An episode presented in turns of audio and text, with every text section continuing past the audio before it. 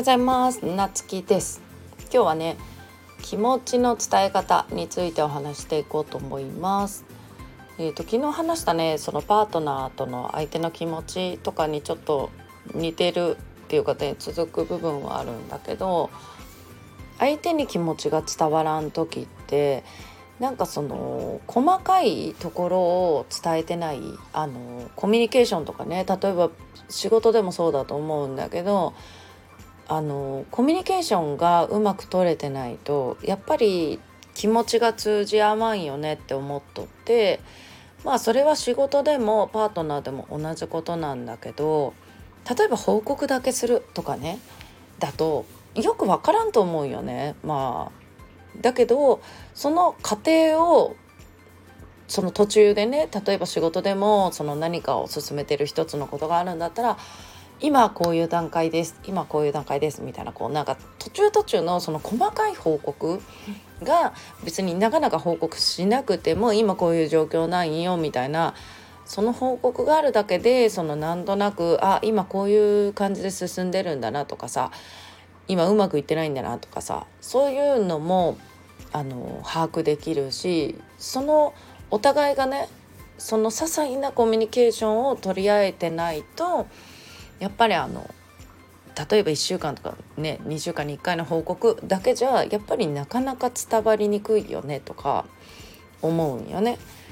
でそれはパートナーでも一緒でなんかすごい貯めて文句言う人とかおるじゃんね。いきなりドガンと大きい喧嘩するみたいな。でそれも普段からのコミュニケーションができてないからなんじゃないかなって思うんよね。普段からなんかあちょっと今の言い方嫌だなとかなんかこういう風にしてほしいとか例えば私はこういうことが嫌だからこれは直してほしいとかそういう些細な報告自分の気持ちを伝えるっていうのがあるとあの大きい喧嘩にもならない。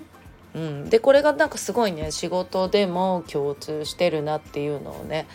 あのすごく感じるかな。で結構これができていなくて悩んでいる人が多いなっていうのはすごい感じる。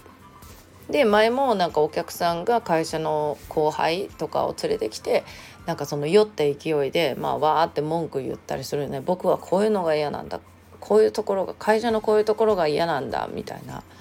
感じの愚痴をねまあわーってぶつけたりする人とかいるんだけどもちろんねその熱い気持ちを持ってね仕事してるとかすごいいいことなんだけどまあそのお酒の力を借りてねバーッとつい言っちゃう。まあ特にねなんか上司とかだったら言いにくいだと思うけど、ま、でもなんかその普段からねなんかこういうのに悩んでるんですけどなんかこういう時はどうしたらいいですかねみたいなこうアドバイスをもらう的なねまあそういう些細な雑談じゃないけど、まあ、そういうのでもあるとあの自分もそこまでモヤモヤがたまらないし上司もねあのあこの子こういうふうに考えてるんだってこう理解がねできるんじゃないかなってでまたそれによって対応してくれたり、まあ、些細なねこう気遣いだったりとかもあるかもしれないしそれによってねなんかモヤモヤがねたまらなくなることだって全然ありうると思うよね。